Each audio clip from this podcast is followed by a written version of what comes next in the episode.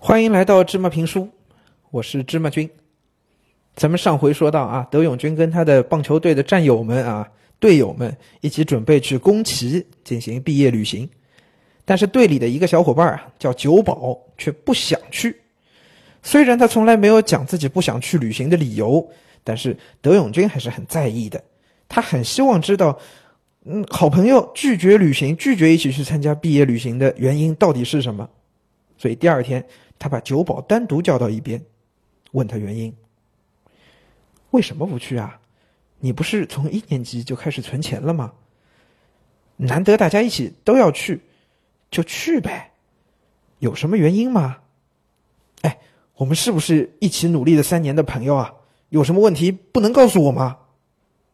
这酒保一开始是很为难，他也啥都不说啊。德勇就有点急了，一连问了很多问题。那酒保啥都不说，哎呦，就把德永君都要逼急了呀。酒保到后来没办法了，勉勉强强开了口：“我妈。”酒保的声音几乎听不到了。我妈住院了，需要用钱，我把存的钱都领出来了。这一下轮到德永君沉默了。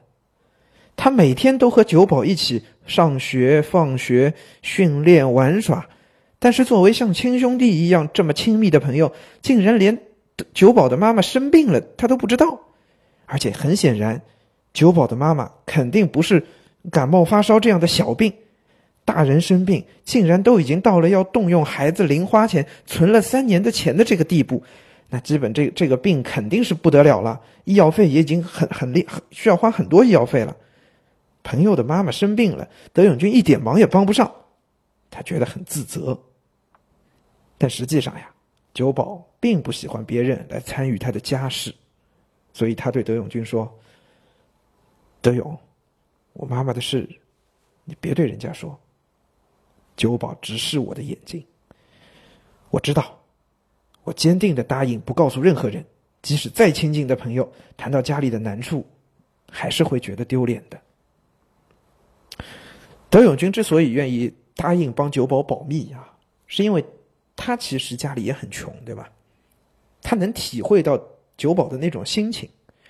他家里情况很惨啊，呃，妈妈每个月只能寄这么点生活费，然后阿莫又要工作，家里已经穷到揭不开锅的程度了，对吧？那么，既然如此，既然他也很理解家里的困难，啊，就自己承担了，对不对？呃，德永君自己也是这么想的，因为他自己是是这样穷苦的一个出身，所以他，呃，明白说，我自己家里的困难，我说出来会让我自己觉得很尴尬，所以他宁可自己一个人去把所有这些难受的、这些不开心的事儿一肩扛，都给自己挑起来。虽然他理解久保的心情，也愿意呃替久保来保密，但是自己的好朋友竟然要放弃人生中那么重要的一次毕业旅行。还是让德永君心里啊很不舒服。于公来说呢，他作为棒球队队长，自己的队员母亲生病啊，零花钱都拿去交医药费了，所以不能去旅游。那这个是他队长的失职啊！队长平时不够关心自己的队员吗？如果早一点发现，大家一起来帮忙，说不定就没有这个问题了。于私来说，久保是德永君的同学，也是他朋友，他更不能扔下朋友一个人，只和其他同伴一起出去了呀。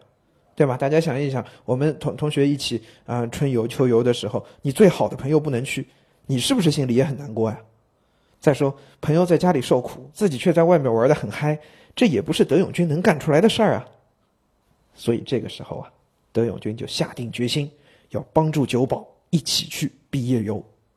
他会怎么做呢？咱们往下听。